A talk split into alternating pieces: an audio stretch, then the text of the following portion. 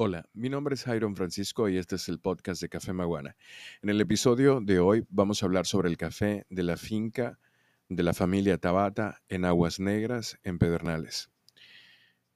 En la frontera actualmente quedan remanentes de 1.319 japoneses agrupados en 249 familias que llegaron al país a partir del 1956 con la promesa de la dictadura trujillista de trabajar terrenos aptos para la agricultura.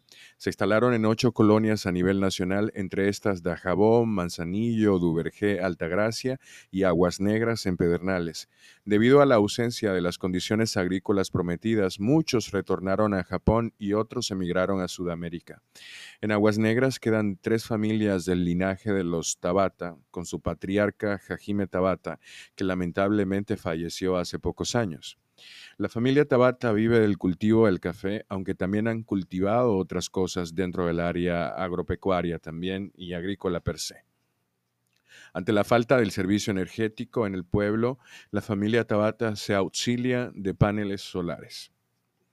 Hay algo muy interesante con respecto a la historia. Para 1958, Hajime y Teru, los abuelos de Yoshiaki Tabata, que se encarga ahora de la finca, una pareja de japoneses oriundos de Hiroshima llegaron a Aguas Negras con otras 57 familias a las que el gobierno dominicano prometió tierras y formas de vida.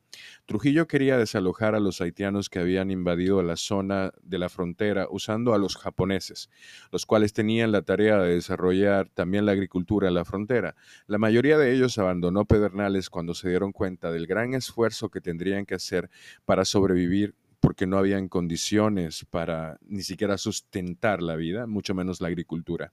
Se fueron a Sudamérica un grupo y otros regresaron a Japón, pero los Tabata se quedaron. Hajime y Teru decidieron luchar por el cultivo del café con la esperanza de que su cosecha produjera lo suficiente para alimentar a su familia. Mientras los demás soñaban con nuevas tierras en otros países, Hajime compraba la tierra que estos abandonaban para trabajarla. Jajime pensaba que irse de Pedernales representaría riesgos desconocidos y que nada podía asegurar que si fracasaba en Aguas Negras no fracasaría también en Brasil. El nombre de Aguas Negras viene porque el cielo se torna negro cuando llueve allí. Normalmente las nubes en esa sección de la República Dominicana se elevan mucho, o sea, son nubes muy altas. Las técnicas de cultivo aplicadas por la familia Tabata son típicas del café de especialidad. Le ponen mucho cuidado a la tierra, al orgánico de los elementos usados para fomentar el crecimiento de las plantas. Tiene mucha disciplina en la organización de los sembradíos. La cosecha es muy cuidadosa, solo granos maduros, que se ve reflejada en una taza balanceada, acidulada, acidulada y dulce, que es como se describe el café de ellos. Refleja tonos florales y maderosos en el aroma, también inclinados hacia las especies como la canela, y un sabor muy delicado a frutas silvestres.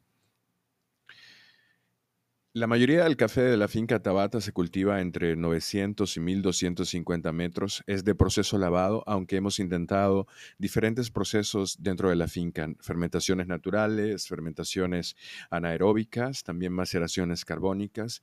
Y principalmente lo que hace más distinguido al café de la familia Tabata es que en su mayoría es café típica, que es una especie de café que se ha extinguido un poco en República Dominicana por el embate de la roya, pero que las técnicas de cultivo y cuidado de finca le han permitido a los Tabata mantener esta producción.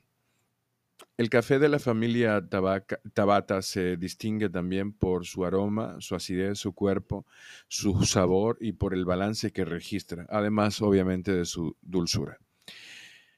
Apoyemos el café dominicano porque cuando encontramos personas así, en este caso es la tercera generación de la familia Tabata, ahora Yosiaki Tabata, quien se encuentra produciendo allí, eh, enfrenta muchos desafíos sociales en su región y aún así es un joven que estudia agronomía en la Universidad de la UAS en Barahona y se dirige siempre a Barahona, desde Barahona a Pedernales, siempre transportándose constantemente para estudiar, para terminar su carrera y contribuir positivamente al desarrollo de su comunidad. Para mí un placer explicarte esta bonita historia. Nos vemos en el